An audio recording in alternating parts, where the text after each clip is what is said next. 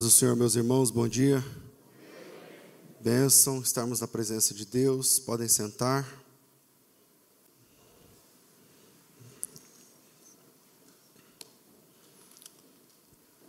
Bom dia aos irmãos que estão acompanhando também pelo YouTube. Deus abençoe, em nome de Jesus. Abra a sua Bíblia em João capítulo 4, versículos 25 e 26.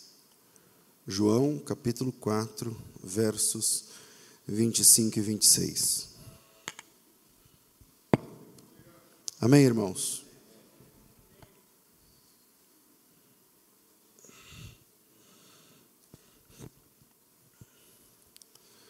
O texto diz o seguinte: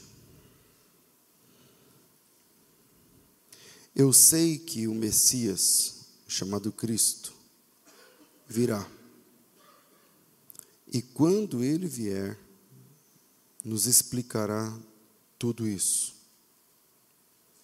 Então Jesus declarou, dizendo: Eu sou o Messias, eu que estou falando com você. Amém. Estou lendo uma versão mais moderna, numa NVI mas vocês conhecem esse texto na versão mais clássica, né? Eu o sou, eu que falo contigo, é assim que termina. Quando a gente lê o Evangelho, ao lermos o Evangelho de Jesus, nós percebemos a divindade de Jesus em vários momentos. Ou seja, é perceptível o fato de que Jesus é Deus no Evangelho em vários momentos. Quando ele perdoa pecados, por exemplo, e lá no texto diz assim: ó, ninguém pode perdoar pecados senão Deus. Então, quando ele perdoa pecados, quando ele acalma a tempestade, quando ele quando ele chega, por exemplo, e os demônios se submetem a ele, por exemplo, tudo isso está apontando para um fato: Jesus Cristo é Deus. Quando, quando ele é batizado, por exemplo, é, nas águas e aparece a voz do Pai dizendo, né, é, esse é meu filho amado em quem tenho prazer e tal. Quando, quando no final dos 40 dias de tentação, chegam os anjos de Deus para servir a Jesus no final dos, daquela quarentena de tentação. Quando, obrigado, meu irmão. Quando ele diz, por exemplo, que vai morrer e que vai ressuscitar de entre os mortos, e que ele e quando ele ressuscita glorioso de entre os mortos, tudo isso aponta para a divindade de Jesus. Quando ele é chamado por Tomé, salvo engano é João capítulo 20, ali ele é chamado por Tomé de Deus. Né? Quando Tomé duvida, ele fala: coloca as mãos aqui no, na, nas, na, na ferida dos cravos, aqui no lado. E Tomé diz: Senhor meu e Deus meu. Né? Quando ele é adorado pelo Gadareno, lembra que vem um Gadareno e, e quando Jesus chega, a Bíblia diz em Marcos que esse rapaz se prostra e adora a Jesus. Enfim, lendo o Evangelho, a divindade de Jesus fica nítida, fica nítida, fica clara, irrefutável. E quem discorda disso, tem algumas seitas pseudo-cristãs, elas parecem cristãs, mas não são, que discordam da divindade de Jesus, tipo os mormons, por exemplo. Tipo as testemunhas de Jeová, por exemplo. Eles discordam da divindade de Jesus. E a divindade de Jesus é tão clara e irrefutável que quem discorda precisa, por exemplo, não, não dá para usar a Bíblia discordando, tem que atacar a veracidade da Bíblia. Então, o pessoal que discorda que Jesus é Deus tem que dizer assim: ah, mas esses textos estão errados, esses manuscritos, não sei o que lá, e geralmente são pessoas que não conhecem os manuscritos, mas que atacam a veracidade dos manuscritos bíblicos. Então, por exemplo, a Testemunho de Jeová discorda que Jesus é Deus, então eles dizem que a Bíblia está errada, a Bíblia que a gente usa está errada, a deles é que está certa. Eles têm cento e poucos anos de existência, e eles é que estão certos. Enfim, então não tem como usar a Bíblia para dizer que Jesus não é Deus, a menos que você ataque o que está escrito na Bíblia.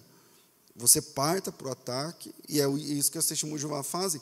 É daí que surge a TNM, a tradução Novo Mundo das Escrituras, a tradução Novo Mundo, a TNM, que é a Bíblia das TJs. Na verdade, ela, ela foi feita. Veja, o Antigo Testamento das TJs tem poucas alterações em relação à nossa Bíblia. Muda lá o nome, onde aparece o tetragrama, eles querem que apareça Jeová e tal, essas coisas. Mas o Novo Testamento é que as grandes mudanças acontecem. E mesmo assim, algumas, volta e meia, tem que passar por.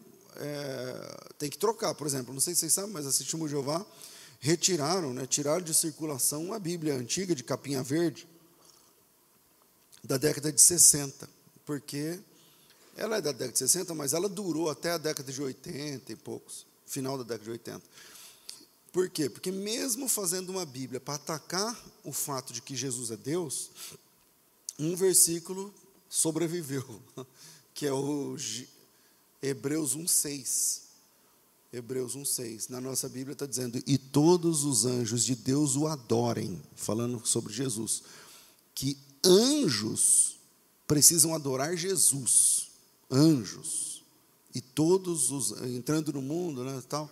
Ah, ah, quando introduz no mundo, o primogênito diz: e todos os anjos de Deus o adorem, porque a palavra proskinel, que se prostrar no sentido de culto no grego, aparece ali. Aí as testemunhas de Jeová fizeram uma Bíblia para tirar a divindade de Jesus, mas esse versículo sobreviveu. Então, se você tem uma Bíblia, tradução Novo Mundo, acho que ninguém tem, da capinha verde, que é da, da capinha que fala porque ela sempre é pequenininha, mas a da capa verde, da década de 60, acho que 67, a edição, a última edição. Então lá vai estar escrito que os anjos têm que adorar Jesus. Então essa essa se você, se você pega uma testemunha de Jeová nova de 20 anos para cá, de 30 anos para cá, ela não sabe dessa história. Então quando eu vou conversar com a testemunha de Jeová, eu vou logo com a tradução Novo Mundo, mas da capa verde. e aí o camarada começa, eu não falo nada. Mas que Bíblia é essa? Essa Bíblia é de vocês, aqui, tradução Novo Mundo. Ah, nunca vi da capa verde. Falei, ah, é antiga.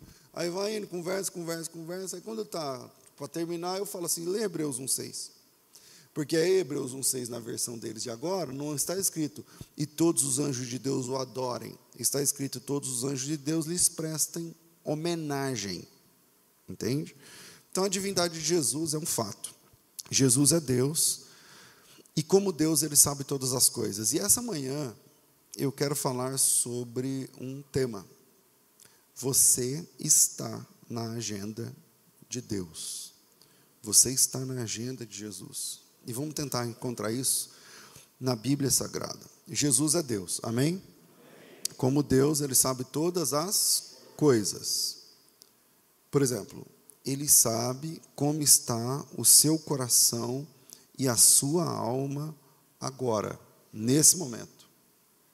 Jesus é Deus e ele sabe como está a sua casa nesse minuto. Jesus é Deus e ele sabe como estão como está o seu relacionamento agora. Jesus é Deus, e ele sabe quais são as suas necessidades de hoje.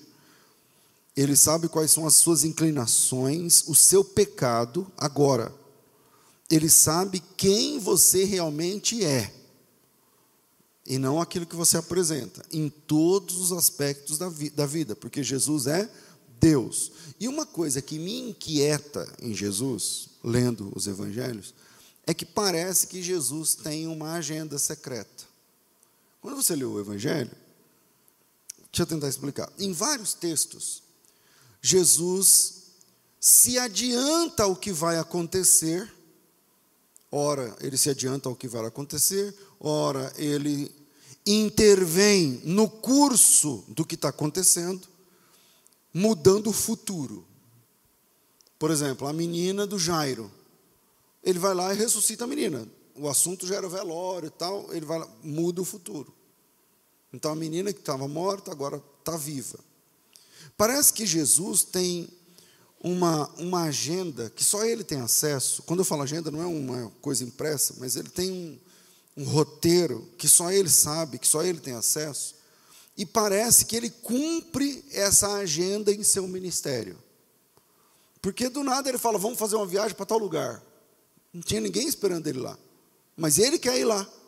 E aí chega lá, acontece alguma coisa muito importante. Então, algumas vezes, por exemplo, quando eu falo que parece que Jesus tem uma agenda secreta e ele obedece essa agenda, é, é que tipo assim, algumas vezes alguém fala alguma palavra que Jesus ele fala assim, não é a hora, não está na hora, não é chegada essa hora. Outras vezes ele fala, é chegada a hora, chegou a hora. Que hora? Quem define isso?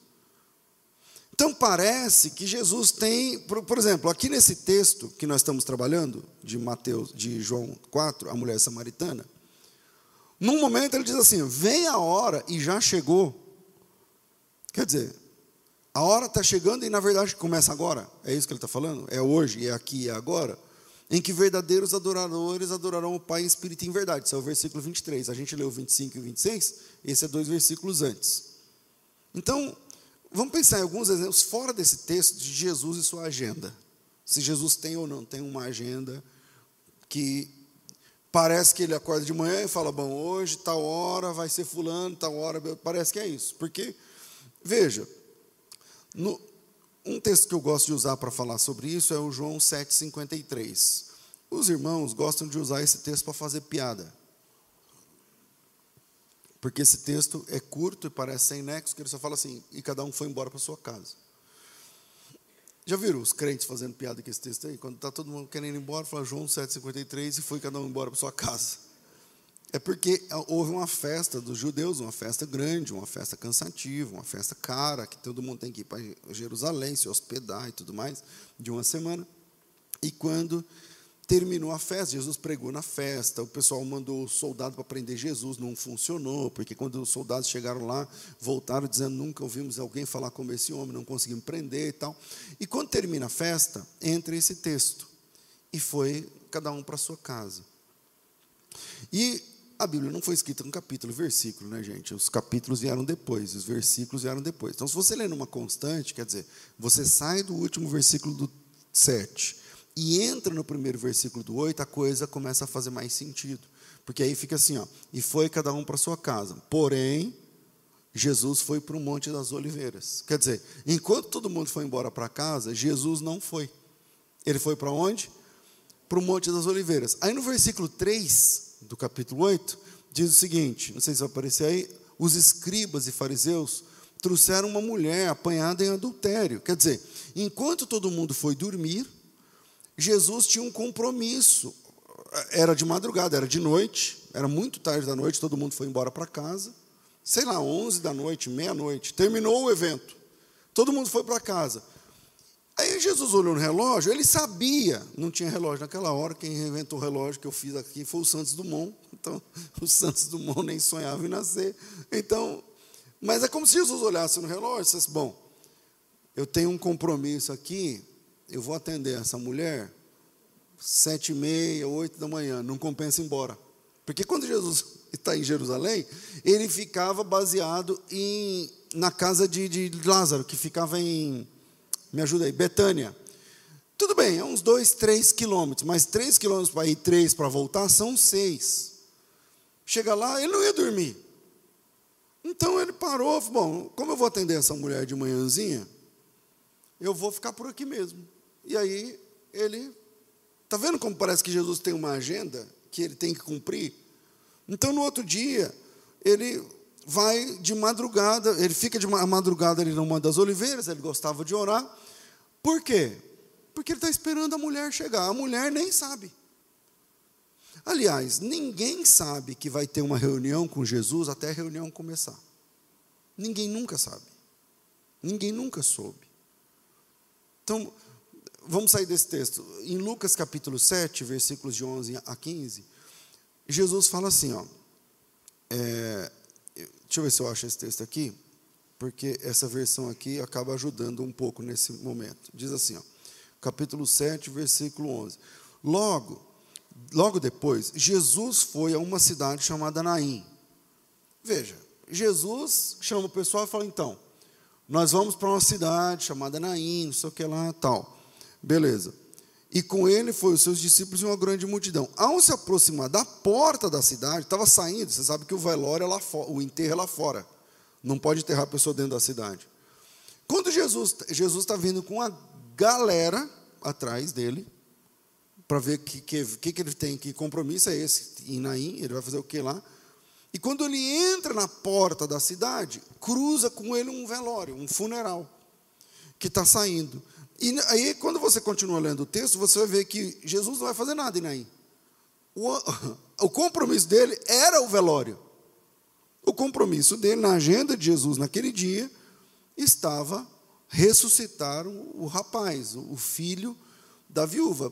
Na cabeça do, do, do funeral, na, na, na ponta do funeral, e ainda uma mulher que já conhecia o caminho do cemitério, ela era viúva, ela já tinha ido naquele caminho enterrar seu marido, e agora está indo de, depositar na, na, na terra o seu filho único. Então Jesus resolve que na agenda dele naquele dia tinha esse compromisso. Parece que Jesus tem uma agenda secreta, uma agenda dele, e ele vai não é hora agora, agora é hora, é, chegou a hora, agora tem que fazer e vamos para tal lugar, vamos passar para outra banda do mar, vamos passar por essa rua, vamos fazer tal coisa. E aí, aqui em João capítulo 4, acontece outro exemplo dessa agenda secreta de Jesus, para a gente falar sobre você estar na agenda de Jesus. O fato é que no capítulo 4, versículo, eu acho que 3 ou 4, diz que Jesus decide ir até Samaria. E quando você lê o texto todo, tipo quando ele vai a Naim, ele vai a Naim, cura a mulher, acabou. Então ele só foi para isso. Aqui diz que ele era-lhe necessário passar por Samaria, versículo 4. Aí você vai folheando o texto de Jesus em Samaria, e você percebe que lá ele vai falar com a mulher. Ao que parece, essa samaritana estava na agenda de Jesus para aquele dia. A mulher sabia? Não. A viúva de Naim sabia? Não. O morto piorou. Entende? A mulher pecadora sabia? Não, minha amiga, ela estava em outra, até duas horas atrás. Quando Jesus tem um encontro com alguém, esse alguém só percebe quando ele está no meio do encontro. Quando o encontro acontece. Não é dez minutos antes, não dá tempo de ir lá retocar a maquiagem. Não dá tempo de trocar de roupa. Aconteceu com Zaqueu. Na agenda de Jesus, Jesus bloqueou na sua agenda à noite. Falou assim: essa noite aqui é para o Zaqueu. O Zaqueu sabia? Não. E Jesus falou para o Zaqueu: hoje eu vou dormir na sua casa. Essa é a agenda de Jesus. Então, ao que parece, a samaritana estava na agenda de Jesus para aquele dia, meio-dia na agenda de Jesus, na meio-dia, falar com a samaritana. E a samaritana não sabia. E algumas coisas aconteceram naquele encontro que transbordam a individualidade da samaritana, quer dizer, muitas coisas têm a ver com a pessoa física da mulher samaritana e outras coisas transbordam para da mulher samaritana e passa a ter significados profundos para mim e para você.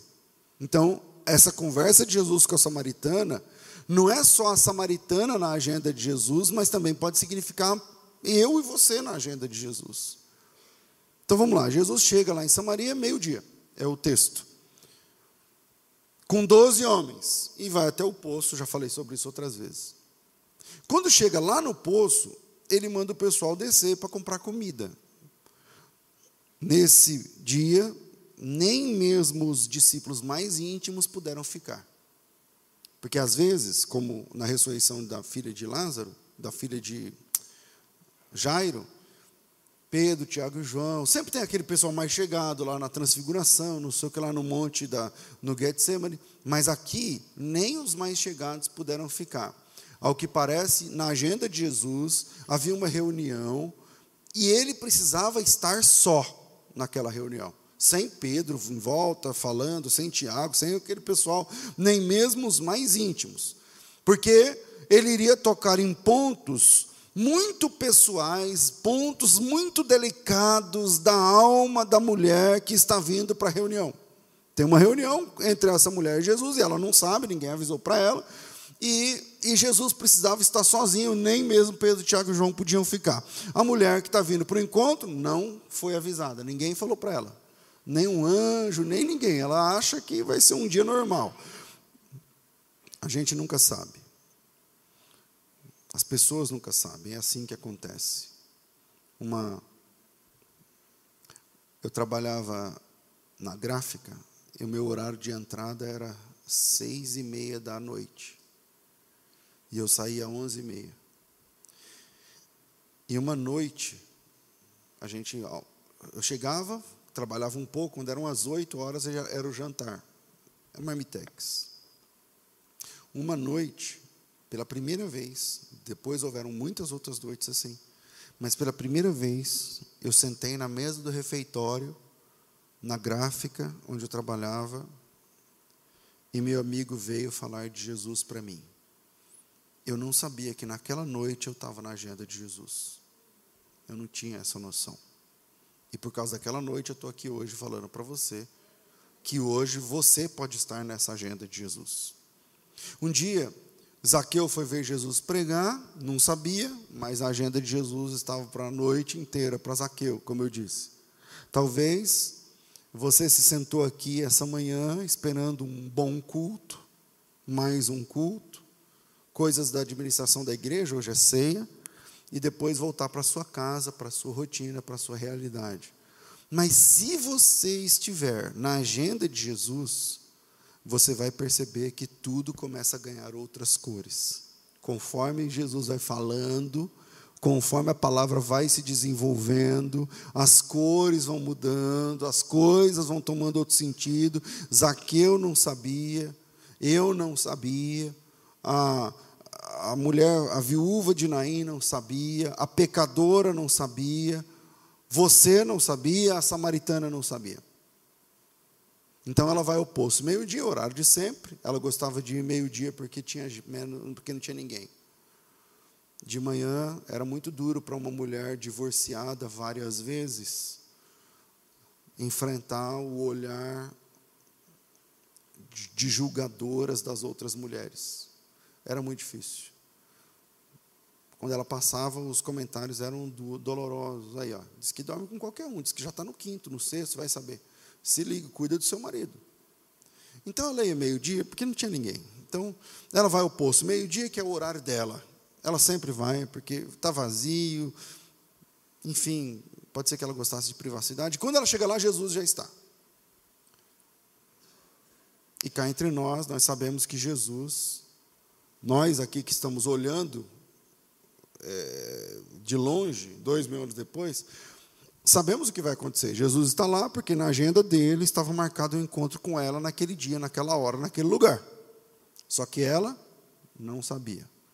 Quando ela sobe, é um tipo um morro, tem o poço, e ela vem sentada no poço, descansando os olhos, porque estava cansado, um judeu. Roupa de judeu, cara de judeu, nariz de judeu, tudo de judeu. Ela olhou e falou: Esse cara é um judeu. O que, que esse cara está fazendo aqui? Por que judeu e samaritano não sei? É tipo você vestir a camisa do Brasil e ir para a Argentina no final de Copa do Mundo entre Brasil e Argentina e entrar num bar que está transmitindo o jogo. Você chega lá com a camisa do Brasil, num bar de argentinos, transmitindo o jogo, e senta lá e fala: Eu quero um, um suco aí. É mais ou menos. Então ela olha para ele e fala: Esse cara é um judeu, o que, que esse cara está fazendo aqui? E aí, Jesus né, vê que ela se aproxima, e com muito cuidado, ele puxa a conversa com muito cuidado. Ele puxa a conversa. Ele puxa a conversa pedindo um copo de água, um pouco d'água. A mulher estava tirando água e, e ele fala para a mulher alguma coisa assim, ó, já que a senhora está com a mão na massa, tal. Não, tá, não fala assim na Bíblia, mas ele fala para ela, ele pede um, um pouco d'água para ela. E Nós sabemos que a mulher está na agenda de Jesus, de Jesus para aquele dia, mas aquela é a primeira vez que eles vão se encontrar pessoalmente. Pensa assim: Jesus é Deus, certo? Ele conhecia a voz dela. Ele, mas ela não conhecia a voz dele. Ele conhecia as orações dela. Ele conhecia o timbre do choro da madrugada daquela mulher, porque uma mulher que teve cinco maridos já chorou de madrugada várias vezes.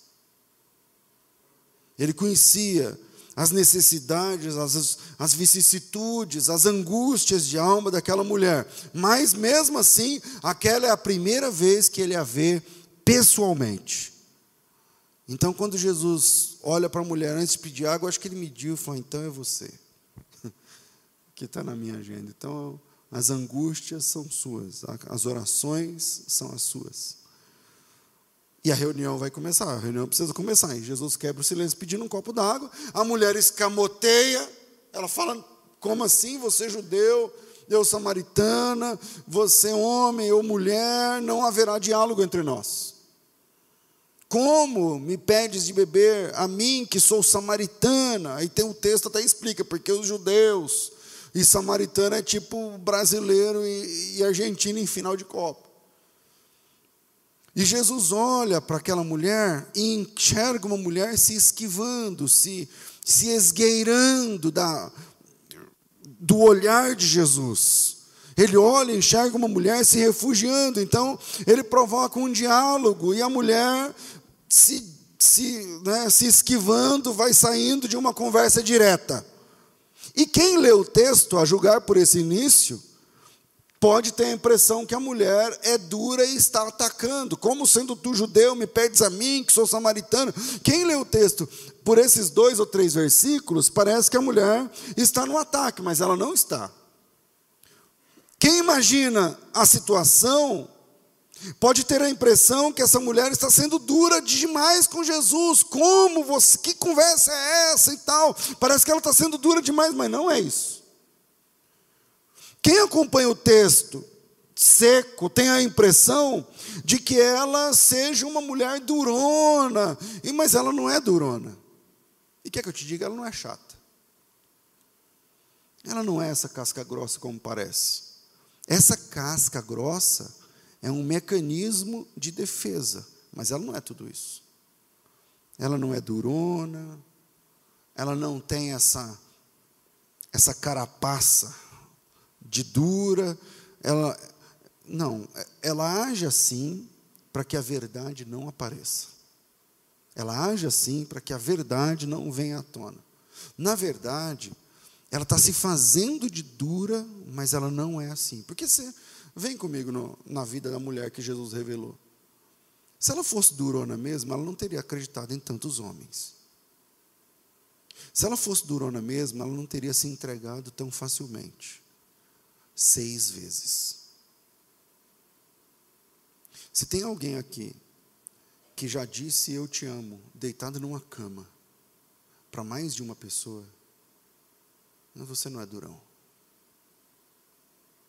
E essa mulher fez isso, em camas diferentes, para homens diferentes, em endereços diferentes.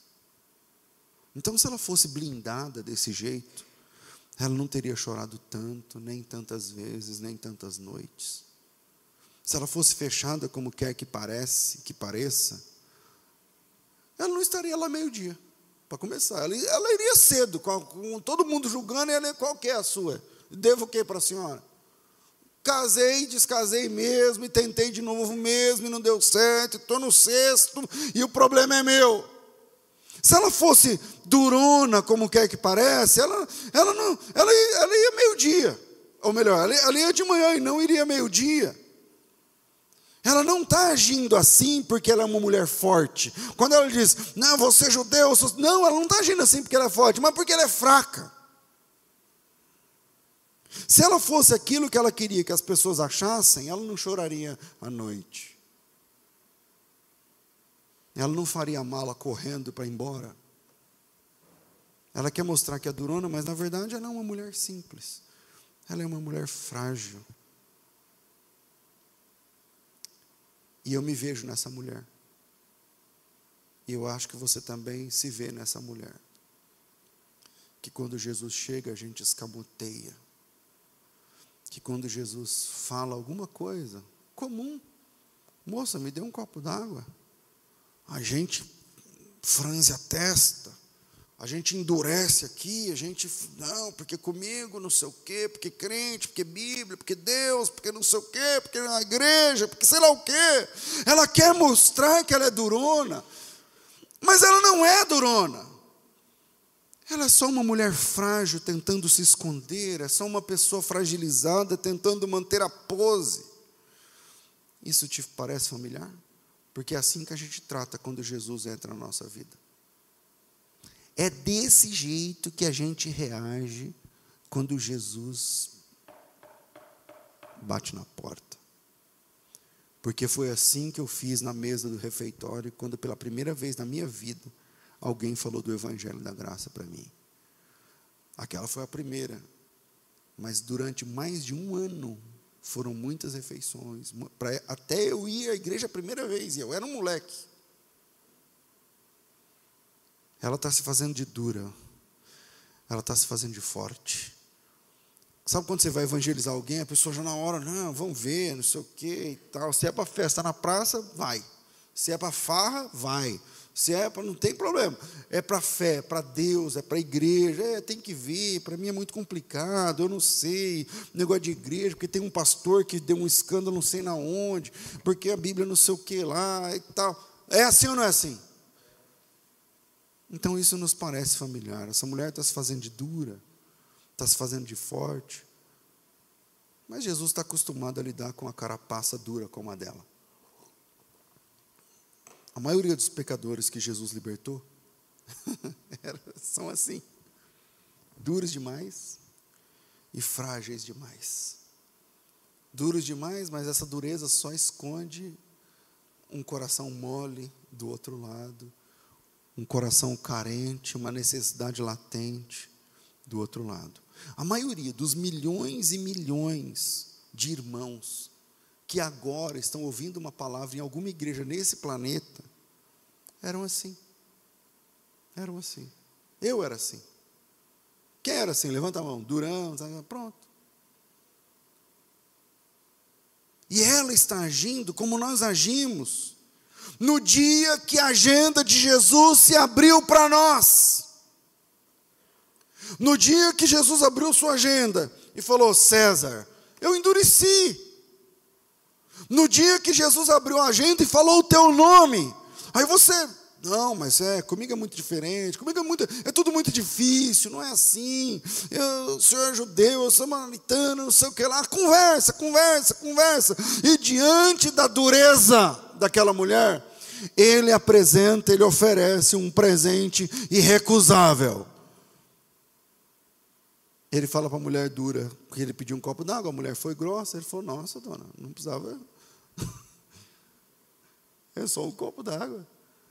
E Jesus responde para ela assim: se a senhora conhecesse o dom de Deus, aleluia, e quem é o que te disse dá-me de beber?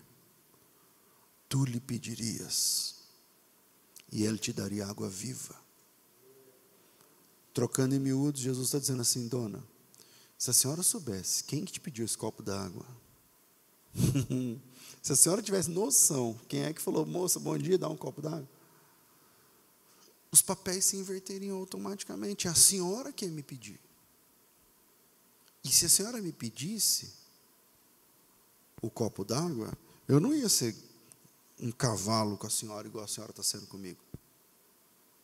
Eu não ia ser duro com a senhora. Eu ia te dar.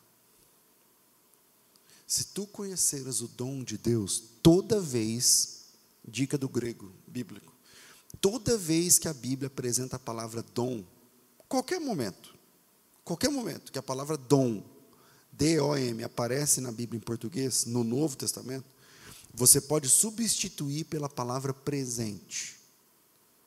A palavra dom, dádiva, dom ou dádiva é presente. Tipo assim, Efésios 2,8: Porque pela graça sois salvos mediante a fé. Isso não vem de vós, É dom de Deus. Isso não vem de vocês. É um presente que Deus está dando a vocês. Dom, presente. Dom é igual presente em grego. E aí Jesus diz para ela, não sei que versículo eu estou, ele diz assim: Se tu conheceras o dom de Deus, o que Jesus está dizendo para ela, falou assim, moça, se a senhora soubesse o tamanho do presente que Deus vai te dar hoje, é a senhora que me pediria. E eu te daria não um copo d'água, mas um rio de água viva. E a mulher falou: Como é? Como é que é? Deus vai me dar um presente? Vai. E é um rio. Ele diz: É um rio. O presente de Deus para você hoje é um rio. Eu imagino, penso eu, né? Eu conheço bem lá, Israel, não tem rio lá. Na Samaria, perto não. Essa mulher deve ter pensado assim: bom, ou esse camarada é maluco, ou ele é doido, mas vai que, né? Então, peraí, como é a história? Deus me ama e quer me dar um presente, quer. E esse presente é um rio. Esse presente é um rio. De água viva. Água viva, hum, lá para ela, na cultura dela, não é aquele, aquele negócio que queima a gente. Água viva é, alga, é, é, é água que corre muito. Por exemplo, no Didaquê, um documento da igreja do século I para II, fala que os batizantes tinham de se batizar em águas vivas. Como assim águas vivas? Vamos estudar. Água viva era água corrente, entende? Então, quando a mulher fala água viva, é um rio tão largo, tão é um rio que corre, não é um rio parado, não é o Tietê. Água viva é um rio com águas renovando-se o tempo todo. E a mulher olhou para ele e falou assim: Deus, vai, Deus quer me dar um rio. Como é isso? E aí a única água que eles tinham para beber é a água do poço. Ela falou para Jesus: Olha, se Deus quer me dar um rio, primeiro, em primeiro lugar tem que ser maior do que Jacó. Porque Jacó nos deu esse poço, bebeu desse poço, filho, seus filhos, rebanho, não sei o que lá, o gado. Então, primeiro, se Deus me ama e quer me dar um presente, esse presente é um rio, o Senhor vai me trazer esse presente? Em primeiro lugar, o Senhor tem de ser maior do que Jacó. É o caso, moço? Qual a resposta de Jesus? Sim. Eu sou maior do que Jacó. Ele não responde com essas palavras, mas ele diz assim: é verdade, a água do Jacó é uma água muito. Porque o Jacó, nós estamos falando do Gênesis, que abriu um poço que funcionava até no, no texto de João. Quantos mil anos? E ele diz: Bom, se alguém, a água é muito boa, tudo, mas se alguém beber da água que Jacó conseguiu, volta a ter sede. Ontem a senhora veio, não veio? E anteontem também. E a semana passada também, a outra também, a outra também. Mas se alguém beber a água que eu lhe der, nunca mais vai ter sede. E dentro da pessoa vai acontecer uma transformação tão, tão pavorosa, tão terrível, tão uma mudança tão radical, capaz de catapultar essa mulher, essa pessoa para a vida eterna. A mulher falou: Bom, é doido mesmo. Eu estava achando que era, mas agora é doido mesmo. Porque tudo isso que ele está me falando não faz sentido. E não custa nada. E é de graça, é um dom, é um presente. E ela falou assim: Tá bom. Então me dá. O rio. Me leva nesse rio que é meu, que Deus quer me dar. Onde que é onde eu tomo posse? Cadê o, o cartório para tomar posse da escritura dessa propriedade? Onde eu vou? E Jesus disse para ela: Tá bom. Então, a senhora vai querer o rio? Vou. Tá bom. Então chama o teu marido e vem. Tá, toma posse desse, desse, desse rio de águas vivas. E aí a mulher abaixa a cabeça pela primeira vez na história e, e mostra para Jesus que, que ela é sozinha. E ela diz para Jesus o seguinte: eu, eu não tenho ninguém para trazer. Eu não tenho marido, não tenho.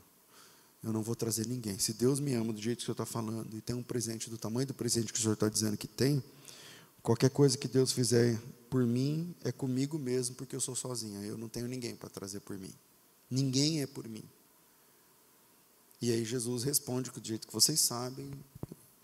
e mostra que ele não é um pedinte de copo d'água à beira da estrada com um chapéu na mão. Aquele galileu sabia tudo sobre ela. Aquele nazareno de olhar penetrante conhecia a história dela nos detalhes.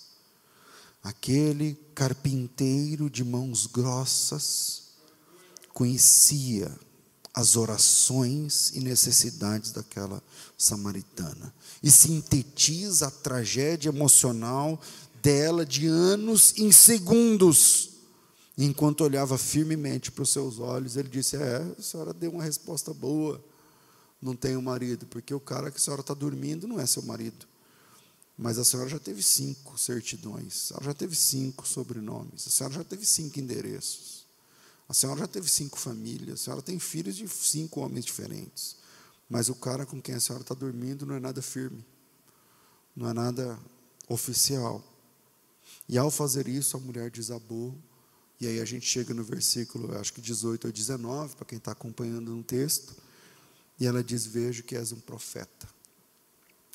E qual é o lugar onde se deve adorar? Algumas coisas que aconteceram nesse encontro, lembra que eu falei há pouco?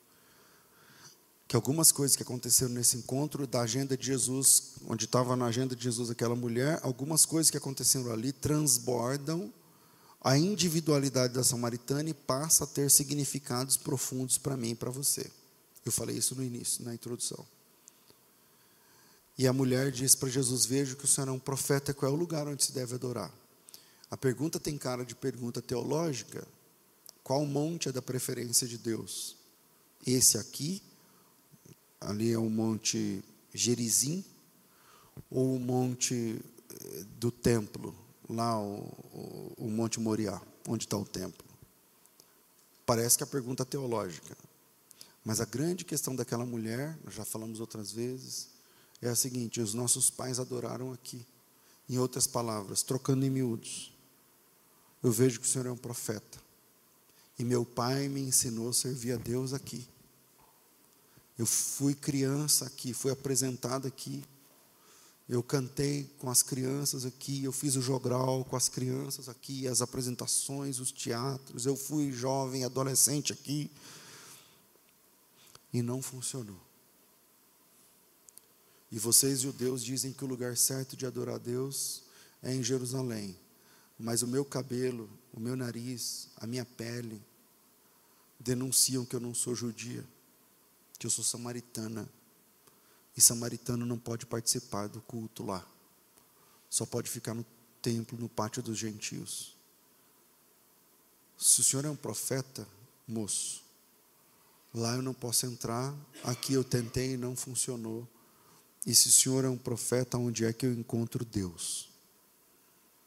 Qual é o lugar que eu vou? Existe um lugar que eu possa ir e ser recebido? E que Deus fale comigo? Porque o Senhor desvendou a minha vida inteira. E aí Jesus responde essa pergunta no versículo de 21 a 24, com quatro afirmações, que nos dão quatro pontos de ancoragem da nossa fé, e eu tenho que terminar. No versículo 21 ele diz assim: Mulher, podes crer-me que a hora vem em que nem nesse monte, nem em Jerusalém adorareis o Pai. Quer dizer, a adoração correta não significa adoração constante.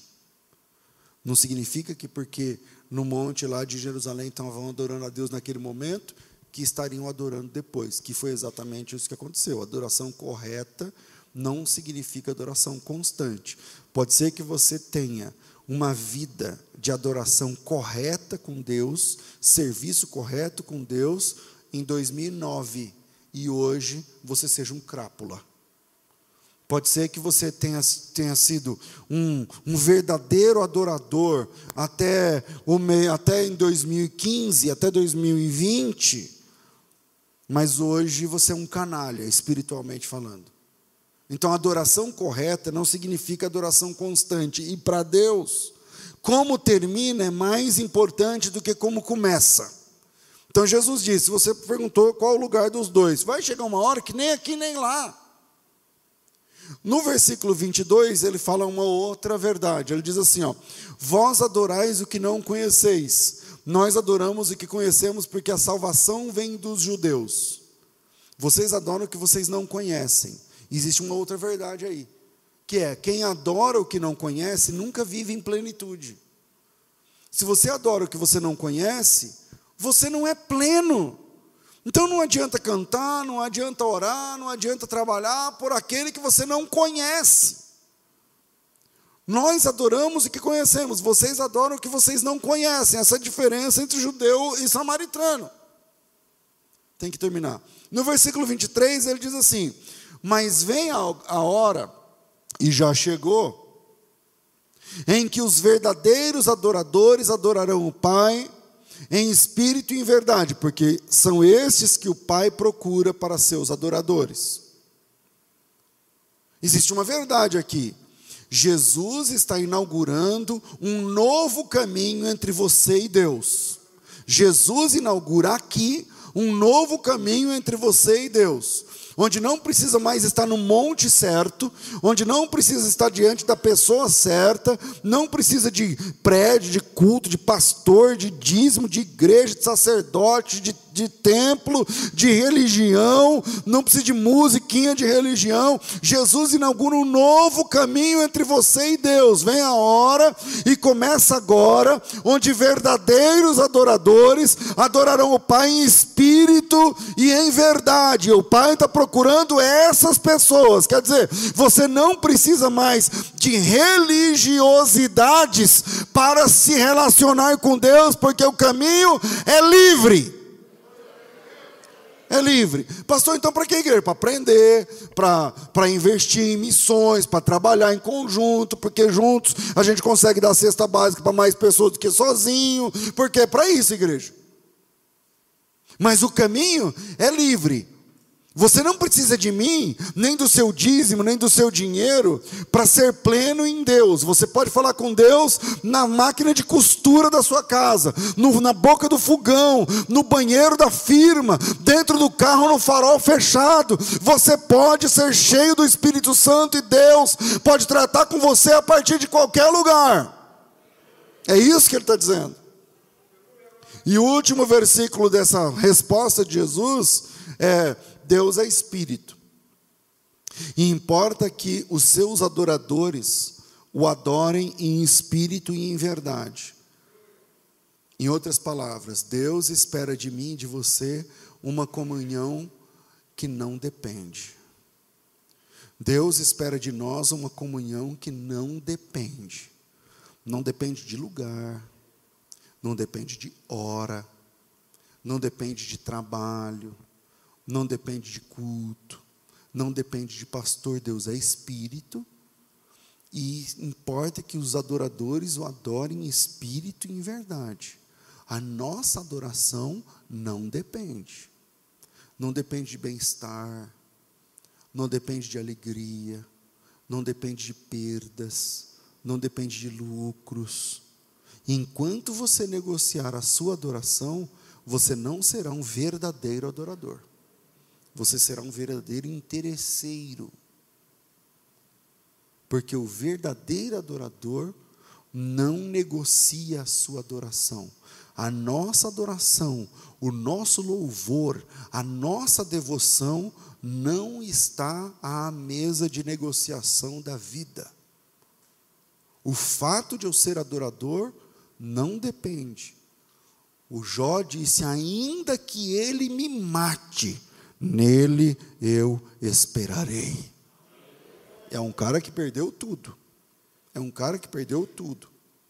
Mas hoje nós temos a geração de que passou um moleque lá, riscou seu carro porque você está estacionado aqui na frente da igreja. Ah, então não dá mais para servir a Deus, porque logo no dia que eu fui na igreja, o riscou meu carro, eu não sei o que lá, então eu não aguento mais, porque pastor parece uma coisa, pastor parece um negócio. Quando é para Deus e não sei o que lá, o verdadeiro adorador não depende. E isso é o que separa homens de meninos na fé.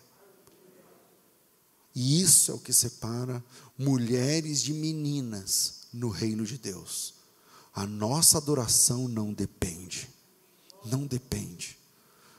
Com alegria ou com tristeza, louvado seja o nome do Senhor. Com lucros ou prejuízos, bendito seja o teu nome para todo sempre. Sabe, a nossa adoração, Deus espera de você uma comunhão que não depende. E depois dessas revelações de Jesus, a resposta da mulher é a seguinte: Eu sei que o Messias virá. que foi esse texto que nós lemos. Eu sei que o Messias, que é o Cristo, vem. E quando ele vier, ele vai nos explicar essas coisas. E aí Jesus responde para ela: Eu sou o Messias, dona. Sou eu que estou falando com você. Sou eu que estou falando com você. Esquece a figura do pastor. Esquece. Veja o que Deus está falando com você nesse texto. Jesus disse: Eu sou o Messias, eu que falo contigo. A mulher largou o cântaro e nunca mais foi a mesma pessoa. Ela entrou na cidade e trouxe vidas a Cristo. Entrou na cidade e trouxe a cidade inteira aos pés de Jesus. E essa, meu irmão, é a marca. Se hoje você está na agenda de Jesus, então você tem que sair diferente. Porque a nossa, a nossa adoração e o nosso louvor não a nossa oração, a nossa adoração, o nosso louvor não depende de nada. Não depende de nada. Ah, não sei se eu vou trabalhar esse ano, para mim as coisas estão tão difíceis. Não depende. Não depende. A minha adoração não está nas mesas de negócio da vida. Eu negocio com outras coisas, menos com a minha devoção ao meu Deus. Porque Deus é espírito e ele quer ser adorado por homens e mulheres em espírito e em verdade. A nossa adoração de adulto na fé não depende. Que Deus abençoe vocês em nome de Jesus.